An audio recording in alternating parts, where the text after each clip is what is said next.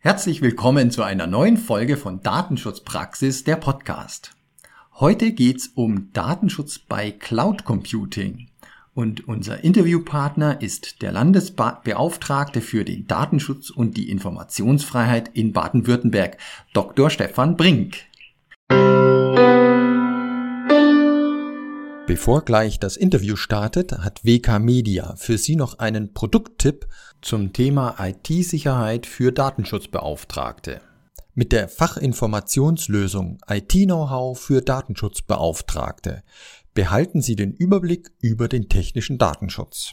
Die Umsetzungstipps und praktischen Vorlagen werden von Fachexperten ständig geprüft und aktuell gehalten. Damit erfüllen Datenschutzbeauftragte ihre Beratungsaufgabe gegenüber Verantwortlichen und sprechen mit technischen Fachabteilungen auf Augenhöhe. Mehr erfahren Sie unter u.wk.de-podcast 23. Mein Name ist Severin Putz und zusammen mit Oliver Schoncheck begrüße ich Sie zu unserer neuen Folge. Hallo Oliver. Hallo Severin und hallo liebe Hörerinnen, lieber Hörer. Heute möchten wir uns mit unserem Interviewpartner Herrn Dr. Stefan Brink über den Datenschutz im Cloud Computing unterhalten. Und dazu begrüße ich Sie sehr herzlich. Herzlich willkommen, Herr Dr. Brink. Ganz herzlichen Dank, ich freue mich sehr. Ja, lieber Herr Brink, wir freuen uns, Sie wieder in unserem Podcast begrüßen zu dürfen. Sie haben uns ja bereits 2019 zu unserer zweiten Folge damals die Ehre gegeben. Und damals ging es um die Zukunft des Datenschutzbeauftragten. Und heute, drei Jahre später, sind wir schon ein Stück weit in diese Zukunft eingetaucht. Zwischenzeitlich hat ja eine Pandemie das Thema Cloud Computing einen Riesenschritt vorangebracht. Oliver, gibst du uns hier einen kurzen Überblick? Ja, sehr gerne und genau darauf werde ich auch zu sprechen kommen.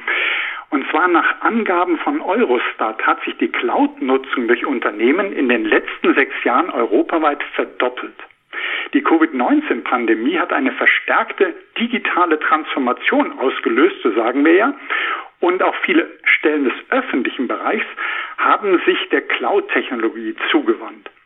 Dabei können gerade öffentliche Institutionen jedoch auf Schwierigkeiten stoßen, Produkte und Dienstleistungen zu finden, die den EU-Datenschutzvorschriften vollständig entsprechen, so unser heutiger Gesprächspartner Dr. Stefan Brink. Die Nutzung von nicht datenschutzkonformen Produkten und Dienstleistungen im öffentlichen Bereich birgt das besondere Risiko, dass dem Staat anvertraute personenbezogene Daten zweckentfremdet oder gestohlen werden. Und hier möchten wir nun mit unseren Fragen gleich mal anschließen, Herr Dr. Brink.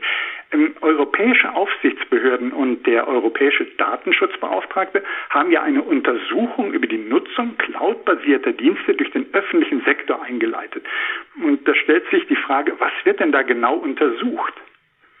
Ja, wir haben uns tatsächlich in diesem europäischen Rahmen vorgenommen, äh, dafür zu sorgen, dass äh, die Datenschutzgrundverordnung, die uns ja seit 2018 begleitet, auch tatsächlich effektiv durchgesetzt wird und zwar auf allen möglichen, auf äh, sehr vielen äh, unterschiedlichen denkbaren Bereichen.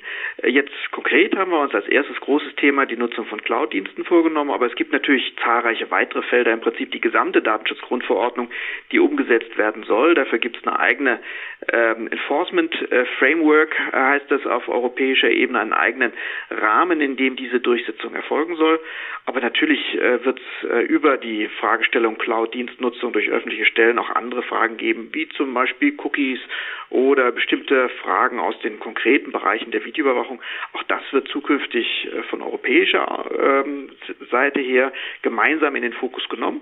Und da sind wir mit den Cloud-Diensten sozusagen am Anfang.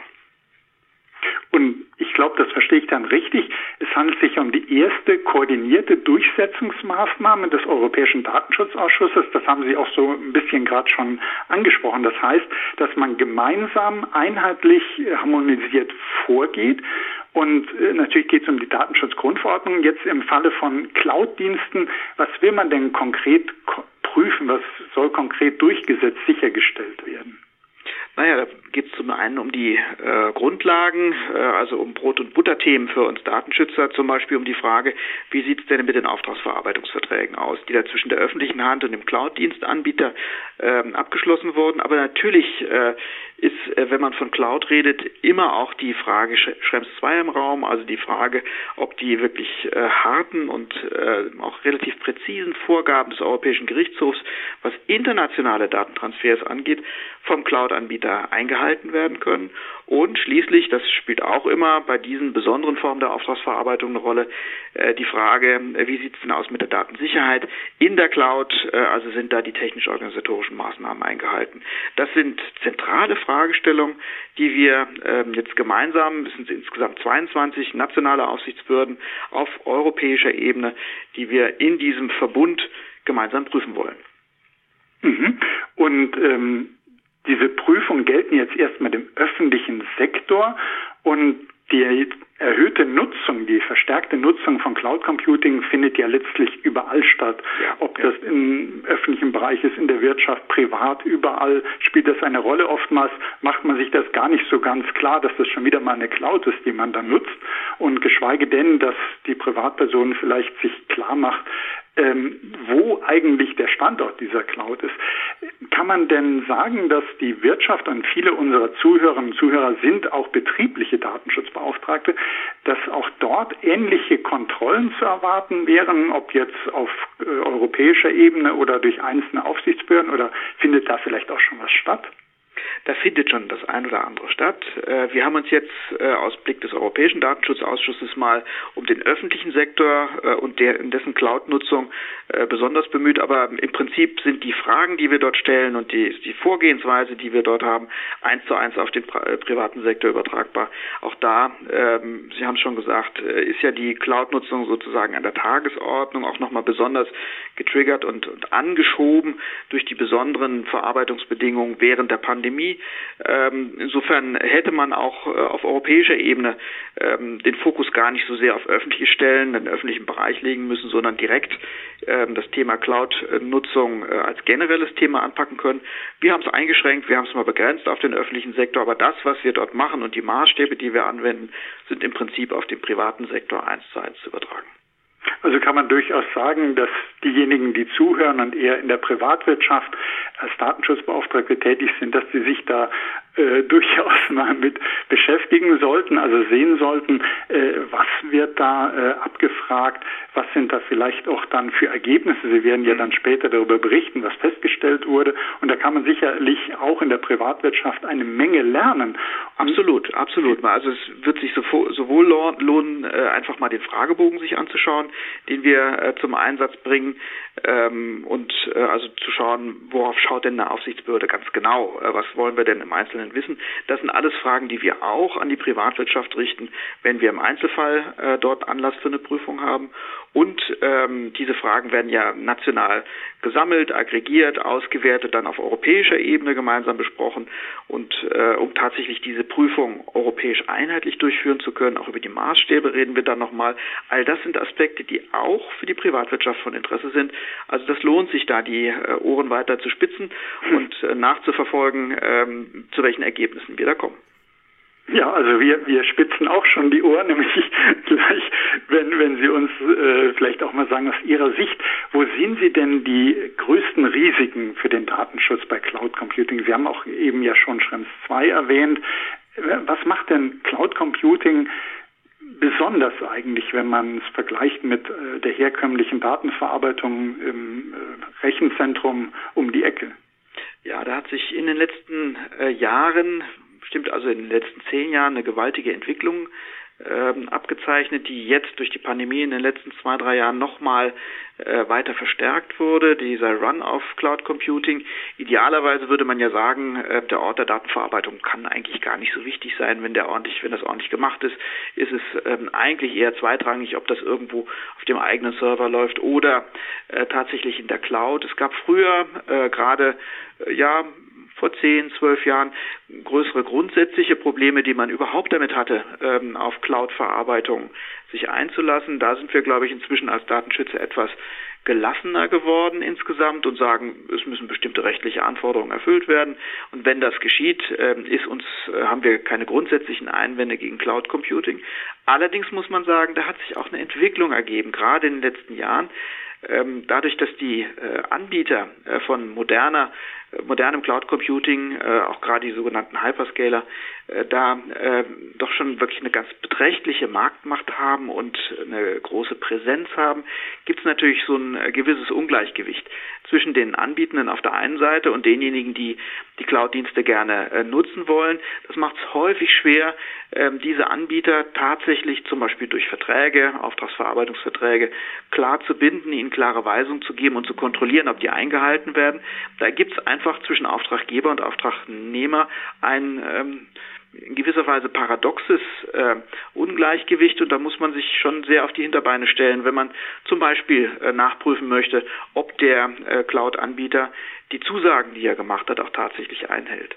Darüber hinaus kommt ähm, bei den Cloud-Diensten eben immer dazu, ähm, dass wir es ähm, häufig mit einem nicht zu 100 Prozent greifbaren und äußerst komplexen ähm, Dienstleistungsangebot zu tun haben, dass äh, also tatsächlich, äh, wenn ich wieder auf die modernen ähm, Hyperscaler schaue, dass die tatsächlich äh, inzwischen ein Geschäft betreiben, das für den ähm, Otto Normalverbraucher als Nutzer nur schwer einzuschätzen ist und ähm, das ist also äh, ja gerade häufig einer der Beweggründe ist, bestimmte Dienstleistungen aus dem eigenen Haus rauszugeben, weil einem das zu komplex wird, weil einem die Anforderungen, gerade was auch Datensicherheit angeht, was technisch-organisatorische Maßnahmen angeht, diese Anforderungen über den Kopf wachsen, dann nimmt man einen Dienstleister, ist jetzt aber wieder in dem Dilemma, dass man den eigentlich auch genauso gut kontrollieren müsste.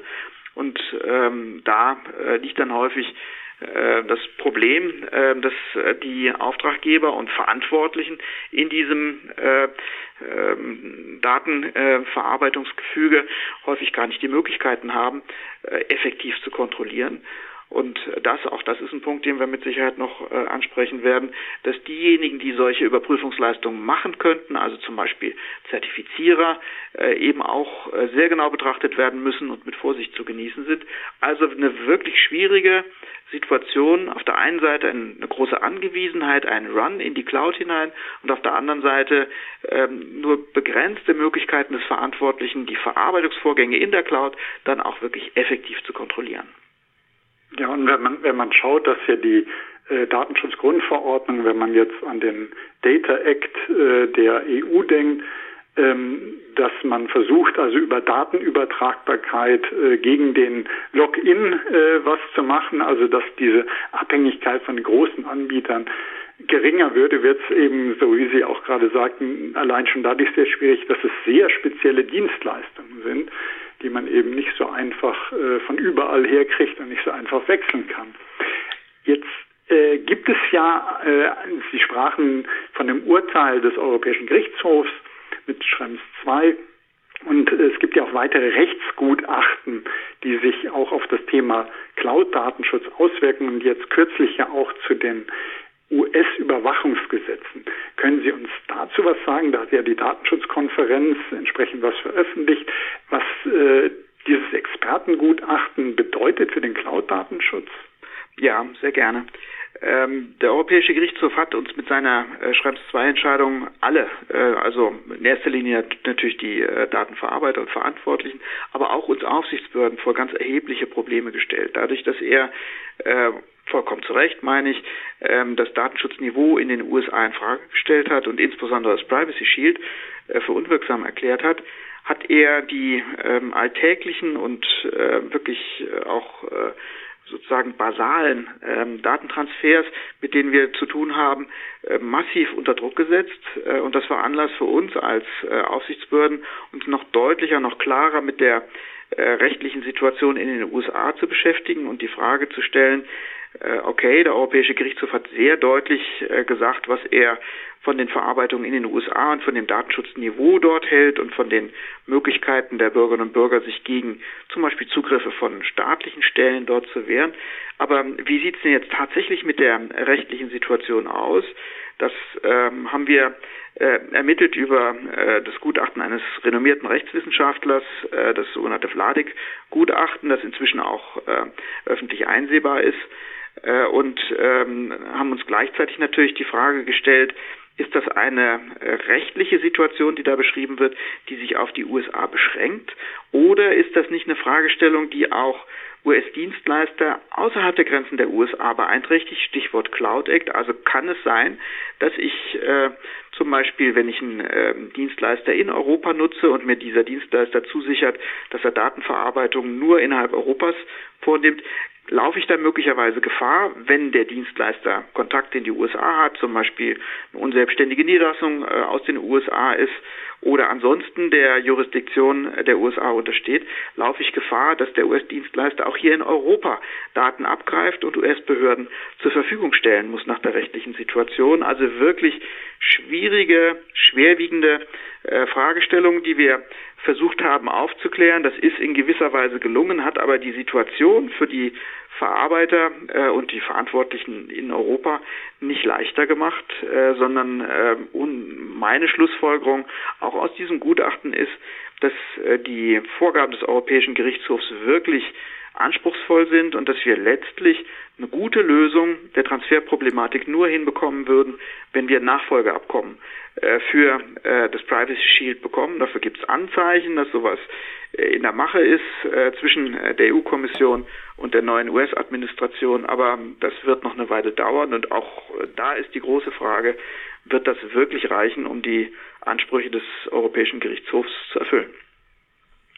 Jetzt ähm, kann ja äh, zum Beispiel, wenn man sich auf die falsche Rechtsgrundlage bezieht, zum Beispiel äh, auf den nicht mehr gültigen Privacy Shield, äh, kann man ja schnell in einen Datenschutzmangel bei der Cloud-Nutzung äh, verfallen. Was kann denn alles passieren, wenn Sie als Aufsicht einen solchen Mangel feststellen? Ich meine, über Bußgelder wird viel berichtet, die sind gefürchtet, aber es ist ja nicht alles. Sie haben ja als Aufsichtsbehörde noch ganz andere Instrumente. Könnten Sie zum Beispiel einen Cloud-Transfer äh, untersagen, aussetzen lassen? Was kann da alles passieren? Ja, unsere Möglichkeiten sind tatsächlich seit 2018, seit der äh, Datenschutzgrundverordnung erheblich erweitert worden. Wir können nicht mehr, wie wir vor 2018 auch als deutsche Aufsichtsbehörden äh, das nur tun konnten, eine Beanstandung aussprechen und äh, das äh, unschön finden, was da passiert, ähm, sondern äh, wir können inzwischen Bußgelder verhängen, machen das auch in vielen Bereichen. Übrigens gerade auch äh, was ähm, Datentransfers äh, angeht in die USA, häufig auf Hinweis zum Beispiel von Kunden oder von Beschäftigten von Verantwortlichen, die uns gegenüber also bemängeln, dass zum Beispiel US-Dienstleister eingesetzt werden. Das kann zu Bußgeldern führen, aber wir können auch noch viel spezifischer und manchmal auch sogar schmerzhafter für die Unternehmen einschreiten. Ein Bußgeld kann man ähm, irgendwie einpreisen, das kann man, da kann man Rückstellungen bilden und äh, kann auch bei den höheren Bußgeldern, die wir inzwischen verhängen, im fünf- und sechsstelligen Bereich damit noch irgendwie zurechtkommen, aber wir können auch Anordnung treffen. Eine neue Möglichkeit nach Artikel 58 der Datenschutzgrundverordnung, dass wir als Aufsichtsbehörde schlicht und ergreifend einen Verwaltungsakt erlassen, in dem steht drin, ähm, wir haben mitbekommen, äh, lieber Verantwortlicher, dass du Daten entweder in die USA schickst oder von einem äh, US-Dienstleister verarbeiten lässt. Das ist aus unserer Sicht ähm, rechtswidrig, widerspricht dem Kapitel 5 der Datenschutzgrundverordnung und deswegen ordnen wir an, dass du das lässt, dass du also ähm, deine Datentransfers an diesen Dienstleister ab sofort unterlässt, dass du Daten, die du zum Beispiel in der Cloud bei ihm oder über ihn gespeichert hast, wieder zurückholst, dass du sie löschen lässt und äh, dass du sie zurück äh, in den europäischen Raum verbringst. Das sind Anordnungen, die wir treffen können und äh, die auch tatsächlich ähm, regelmäßig auch in den Gesprächen mit Unternehmen äh, zur Sprache kommen. Also ein relativ breites Portfolio, das wir inzwischen an ähm, Handlungsmöglichkeiten haben und die äh, schon sehr ähm, ja, nachdrücklich äh, auf die Verantwortlichen einwirken. Jetzt wäre es natürlich für Unternehmen und Behörden gut, nicht darauf zu warten, dass die Aufsichtsbehörde äh, Datenschutzmängel entdeckt, sondern dass man das selber schon feststellt, äh, am besten bevor man überhaupt einen Provider ausgewählt hat und nutzt. Aber wie, wie kann ich das denn machen? Wir, ähm, ich meine, der Begriff Cloud alleine ist für mich immer so ein Hinweis, also Wolke, mhm. ähm, da ist dann nur die diffuse Vorstellung, wo sind meine Daten eigentlich? Wie, wie kann ich das denn, das, wie kann ich das denn prüfen, wenn man früher gesagt hat, äh, auch regelmäßig vor Ort Kontrollen durchführen und so, das lässt sich ja in der Praxis dann gar nicht so machen. Selbst wenn ich vor Ort wäre, sehe ich ja nichts. Ähm, was, was kann man da überhaupt machen? Ja, das ist eine sehr gute Frage. Werden wir auch häufig von, von den Unternehmen und Behörden gefragt, was wir von ihnen erwarten. Nun, man kann sich zum einen äh, einen klaren ähm, Blick verschaffen auf den äh, Dienstleister, indem er zum Beispiel, was sie häufig auch machen, äh, Ergebnisse von äh, Zertifiz Zertifizierung oder von externen Audits vorlegen und auf die Art und Weise plausibel machen, dass sie grundsätzlich in der Lage sind, datenschutzkonform zu arbeiten. Also äh, wir haben gerade im internationalen Bereich sehr viele Zertifikate, die angeboten werden, sei es in puncto ähm, Datensicherheit, ähm, sei es auch zum Teil in puncto Datenschutzkonformität. Das ähm, muss man natürlich auch sich sehr genau anschauen, auch vom, vom Scope der Bescheinigungen, die da sind, also von der Frage, was genau wird da eigentlich zertifiziert. Aber das kann Hinweise geben, jedenfalls für den Verantwortlichen, dass er sich mit einem seriösen, gut überwachten ähm, ähm, Dienstleister einlässt, der eben sich auch regelmäßig an die äh, Vorgaben und Weisungen ähm, des Verantwortlichen hält. Ähm, man kann darüber hinaus äh, schauen, das kann im Einzelfall helfen, ähm, ob man über eine äh, auch gemeinsam mit dem äh, Dienstleister durchgeführte Datenschutzfolgenabschätzung ein gewisses Gespür dafür entwickelt, wie ist er eigentlich aufgestellt, hat er tatsächlich sich auf die Anforderungen der Grundverordnung eingelassen, wie kommuniziert er mit mir oder ist er zum Beispiel für solche Fragestellungen gar nicht erreichbar. Das sind alles Hinweise, aber das äh, ist eben anders. Sie haben schon betont, als äh, zu früheren Zeiten, als man beim Dienstleister vorbeimarschieren konnte, da äh, Zutritts-, Zugangs-, Zugriffskontrollen machen konnte. Äh, das führt in der Cloud, in der wolkigen Cloud häufig nicht mehr wirklich weiter und da muss man nach anderen Möglichkeiten der Kontrolle und Beherrschung suchen und da helfen eben tatsächlich Zertifikate weiter. Muss man äh, auch kritisch gegenüber uns Aufsichtsbehörden sagen, da nutzen wir noch nicht alle Möglichkeiten, die die Grundverordnung gibt. Da ist ausdrücklich vorgesehen, dass nach der Datenschutzgrundverordnung auch Zertifikate erstellt werden können. Das wäre natürlich top, äh, wenn sich der Verantwortliche auf sowas verlassen könnte. Da haben wir Aufsichtsbehörden aber noch nicht hinreichend geliefert. Das würde voraussetzen, dass äh, wir uns die ähm, Zertifizierer näher anschauen, auch als Aufsichtsbehörden, dass wir sogenannte Akkreditierungen aussprechen. Da sind wir im Verzug und ähm, machen es deswegen den Verantwortlichen aktuell jedenfalls nicht unbedingt leichter, sich in dieser äh, diesem großen ähm, Dschungel der Angebote, was Cloud-Verarbeitung ähm, angeht, gut zurechtzufinden und die äh, Spreu vom Weizen zu trennen. Da müssen wir als Aufsichtsbehörden auch nochmal nachliefern. Ja, da wollte ich Sie eigentlich fragen, gibt es denn nicht, weil eben die Prüfung so schwierig ist, gibt es da nicht irgendein Werkzeug, das Sie empfehlen können? Sie haben ja Werkzeuginstrument genannt. Zertifikate, wenn sie anerkannt sind, äh, das dann hoffentlich bald kommende Zertifikat nach Datenschutzgrundverordnung. Ähm, Verhaltensregeln äh, gibt es ja auch erste im, im Cloud-Bereich, aber sehr viel ist da eben noch nicht da, äh, was die, was den Unternehmen und den Behörden helfen könnte. Also sind wir alle gute Hoffnung und deshalb haben wir das auch schon in manchen Podcasts angesprochen, dass das Thema Zertifizierung nach Datenschutzgrundverordnung jetzt ganz schnell äh, vorangeht, weil wir wissen und äh, da tragen wir Eulen nach Athen, das wissen Sie besser als wir, dass eben ganz viele sich das wünschen würden. Ja, äh, als, absolut. als Grundlage. Absolut. Und da muss man äh, leider eben auch sagen, auf dem Markt gibt es schon jetzt ähm, sehr viele Anbieter, die sich eben darauf berufen, ähm, dass sie ähm, also solche Zertifikate auch gerade zur DSGVO-Konformität äh, besitzen oder ausstellen könnten.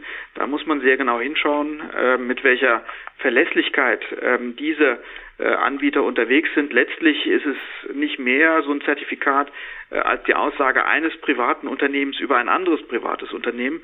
Wir brauchen da mehr Verlässlichkeit in dem Bereich und da sehe ich die äh, Aufgabe und Rolle der Aufsichtsbehörden durch entsprechende Akkreditierung, auch durch Überprüfung der Zertifizierer dafür zu sorgen, dass letztlich sich der äh, Verarbeiter, der Verantwortliche ähm, auch ähm, ja auf solche Aussagen verlassen kann. Da ja haben wir noch ein Defizit. Aber wir wissen, Sie als Aufsichtsbehörden bleiben dran, wir bleiben dran und mhm. äh, das wird, äh, wird kommen, äh, spät aber doch. Und äh, mein Kollege Severin Putz, der hätte noch äh, Fragen an Sie und deshalb würde ich jetzt an meinen Kollegen geben und Ihnen an dieser Stelle von meiner Seite herzlich danken. Und jetzt äh, wird mein Kollege Sie gerade. Sehr gern, sehr gern. Ja, auch von meiner Seite schon mal vielen lieben Dank, Herr Dr. Brink, für die Antworten. Ich möchte nochmal auf den Verantwortlichen eingehen, der vor der Entscheidung steht. Cloud-Lösung oder lokale Serverlösung. Aus IT-Security-Sicht wird eine Cloud-Lösung eines Top-Anbieters einer unzureichend abgesicherten lokalen Software- oder Serverinstallation mittlerweile in der Regel vorgezogen. Wie sehen Sie das aus Datenschutzsicht? Ich würde sagen, da hat es jedenfalls eine deutliche Entwicklung gegeben, auch was die, die Sichtweise der Datenschützer auf Cloud-Lösungen angeht. Äh, während man zu Beginn äh, der Cloud-Angebote sehr skeptisch war und im Wesentlichen darauf verwiesen hat, dass das mit vielen Unsicherheiten verbunden ist und in unsere Prüfschemata nicht gut reinpasst, ähm, wenn man äh, zum Beispiel nicht ohne weiteres den Verarbeitungsstandort ähm, zu jedem Zeitpunkt genau benennen könnte, muss man heute sagen, dass wir eine Entwicklung haben, äh, wo es eben sehr versierte ähm, ja auch technisch äh, außergewöhnlich gut gerüstete Anbieter auf dem Markt gibt, äh, die sogenannten Hyperscaler, die die Cloud-Lösung zum Zentrum ihres ihres Angebots gemacht haben und in manchen Bereichen tatsächlich auch ähm, technisch überlegene äh, Angebote machen können, als wenn ich das äh, gerade als kleines und mittleres Unternehmen selbst bewerkstelligen sollte. Also insbesondere was die Frage ähm, auf die Reaktion ähm, auf neue auftauchende Datensicherheitsprobleme auf, äh, angeht. Ähm, da bin ich als ähm, Mittelständler zum Beispiel regelmäßig überfordert und habe eine ganz andere, viel schlechtere Reaktionsgeschwindigkeit als ein Hyperscaler, das, der äh, das kann. Ähm, das heißt, äh, aus unserer Sicht, aus Datenschützersicht ist inzwischen ähm, auch zumindest äh, das Thema Datensicherheit, in manchen Bereichen aber auch ähm, die Datenschutzkonformität äh, von Cloud-Anbietern absolut gleichrangig, zum Teil auch den Einzellösungen überlegen. Gleichzeitig, insofern ist es wirklich auch ein Dilemma äh, für die Verantwortlichen und eine schwierige Entscheidungssituation. Gleichzeitig ist es natürlich so, dass ähm, die ähm, mit äh, den Cloud-Lösungen regelmäßig verbundene zentrale Datenerhaltung in einer Hand ähm, und an einer, wenn auch möglicherweise an wechselnden Stellen, ähm, schon äh, für die möglichen Angriffe äh, auf die äh, Datensicherheit ähm, zu Nachteilen führen kann. Äh, es ist natürlich für Hacker zum Beispiel wesentlich schwieriger, sich mit äh, Hunderten einzelner Unternehmen und deren jeweiligen Sicherheitsstruktur auseinanderzusetzen und zu versuchen, das zu knacken, ähm, als wenn es tatsächlich mal gelingen würde, einen großen Cloud-Anbieter ähm, zu infiltrieren, dann hätte man auf einen Schlag gleich sehr, sehr viel äh, Daten ähm, freigelegt und ähm, möglicherweise auch in die Hand bekommen. Also man sieht einerseits eine große Professionalität bei den großen Anbietern, andererseits Nachteile durch die ähm, zentrale ähm, äh, Verarbeitungsstruktur. Das wird man sich ähm, also sehr genau und im Einzelfall überlegen müssen, was das optimale ähm, Angebot für den einzelnen Verantwortlichen ist. Bestimmte Standards können die ähm, Cloud-Anbieter natürlich, also dass zum Beispiel Daten, die in der Cloud äh, nur gelagert werden sollen, gespeichert werden sollen, dass die auch nicht verschlüsselt werden, dass der Schlüssel auch tatsächlich nur beim ähm, ähm, Auftraggeber ist und nicht äh, beim Dienstleister zur Verfügung steht. Das sind, ist das kleine Einmaleins. Man muss sich auch übrigens mit der Frage auseinandersetzen, ob man es mit einem äh, Cloud-Dienstleister zu tun hat, der sich zum Beispiel in seinen Nutzungsbedingungen vorbehält, die Daten für eigene Zwecke zu, zu nutzen. Das ist gar nicht selten, äh, dass sowas ähm, sozusagen zum Vertragsbestandteil gemacht werden soll. Und da muss man natürlich als Auftraggeber, als Verantwortlicher sehr vorsichtig sein und sollte die Ohren spitzen, sobald klar wird, äh, der Dienstleister hat vor, auf die ähm, Daten des Kunden zuzugreifen, äh, ist Vorsicht geboten und äh, da lohnt sich in jedem Fall ein zweiter und dritter Blick. Also unterm Strich schwierige Konstellation, schwierige Abwägungsentscheidung, wer ist der optimale Anbieter für mich. Ähm, auch da wieder einzubeziehen die Frage möglicherweise, wo ist die Cloud, ähm, möglicherweise Drittstaatentransfer hatten wir eben schon angesprochen. Also keine leichte Aufgabe, aber positiv formuliert, mit den Cloud-Lösungen auch immer ähm, zusätzliche Angebote, auf die man eingehen kann, die man prüfen muss, die aber im Ergebnis durchaus das relativ, die relativ beste Lösung sein können. Dankeschön. Dann knüpfe ich gleich an Ihre, äh, an den Drittstaat, Drittstaatentransfer an, den Sie gerade genannt haben. Ja, ähm, jüngst die Entwicklungen und, und, neuen Nachrichten Richtung Privacy Shield Nachfolger. Haben Sie da vielleicht noch ein, ein paar tiefere Einblicke für uns? Womit können wir da rechnen? Gibt es da irgendwelche zeitlichen Horizonte? Gibt es da irgendwelche Aussichten, in welche Richtung das gehen könnte? Es gibt tatsächlich äh, Bewegung äh, in dieser Fragestellung. Äh, ich hatte ja vorhin schon angedeutet, dass eine richtig gute, überzeugende Lösung ähm, der Drittstaatentransferproblematik äh, nicht darin bestehen wird, dass wir äh, darauf hoffen, äh, über neue ähm, Standard-Datenschutzklauseln weiterzukommen oder sonst irgendwie besondere äh, Garantien für die Datensicherheit in den USA zu kreieren, sondern dass die Lösung tatsächlich sein wird, äh, ein neues Abkommen zwischen ähm, Europa und den USA hinzubekommen, das dann tatsächlich auch ein angemessenes Datenschutzniveau im Umgang mit diesen Daten garantiert. Das ist bisher mehrfach nicht gelungen, weder Safe Harbor das Abkommen noch, das Privacy Shield hatte vor den strengen Augen des Europäischen Gerichtshofs Bestand und deswegen muss jetzt tatsächlich was essentiell Besseres ähm, geliefert werden ähm, als Abkommen. Die Bewegung, die erkennbar ist, äh, war ein, äh, eine gemeinsame Äußerung äh, der Präsidentin der EU-Kommission, ähm, Frau von der Leyen, und äh, dem äh, US-Präsidenten Biden, der äh, den, äh, eine Reise in, nach Polen äh, vor dem Hintergrund des Ukraine-Konflikts nutzte für eine Zwischenlandung in Brüssel und sich da die Zeit genommen hat. Das zeigt ja auch, wie wichtig das Thema auch für die USA und deren die, ähm, großen, äh, großen Anbieter ist, die Zeit genommen hat, äh, zu verkünden, dass man substanzielle Fortschritte gemacht hätte mit Blick auf ein solches Abkommen. Viel mehr, muss man aber auch ganz deutlich sagen, ist für uns Aufsichtsbehörden auch nicht zu sehen. Wir haben also natürlich diese Ankündigung vernommen und äh, auch als durchaus hoffnungsvoll ähm, eingestuft haben uns in Europa äh, sowohl auf Ebene des Europäischen Datenschutzausschusses als auch bei der Kommission erkundigt, wie weit seid ihr denn, was sind denn die Themen, was sind denn die besonderen ähm, ähm, sozusagen zusätzlichen ähm, äh, Angebote, die ihr da festhalten wollt. Und da kam nur sehr spärlich äh, was zurück. Es würde jetzt nach meiner Einschätzung eher so aussehen, als wäre das in erster Linie eine politische Erklärung gewesen. Trotzdem wird uns von Seiten der EU-Kommission versichert, dass äh, äh, spätestens im Jahr 2023 ein solches Abkommen ähm, verhandelt, ausverhandelt sei und dann auch dem Europäischen Datenschutzausschuss vorgelegt würde. Ich warte es mal ab. Ich bin mal gespannt. Äh, da wird einiges passieren müssen.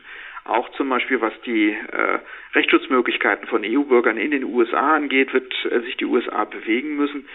Insofern ähm, es ist schön zu sehen, dass die äh, Relevanz des Themas von den Akteuren erkannt wurde, dass man ähm, also versichert, äh, in dem Sinne tätig werden zu wollen. Aber substanzielle äh, Fortschritte kann ich jedenfalls bislang noch nicht erkennen. Ich hoffe aber ähm, und setze wirklich ganz stark darauf, dass sie kommen. Vielen Dank, Herr Dr. Brink. Dann ich bin gespannt drauf. Sie sind gespannt drauf. Der Oliver Schoncheck ist mit Sicherheit auch gespannt.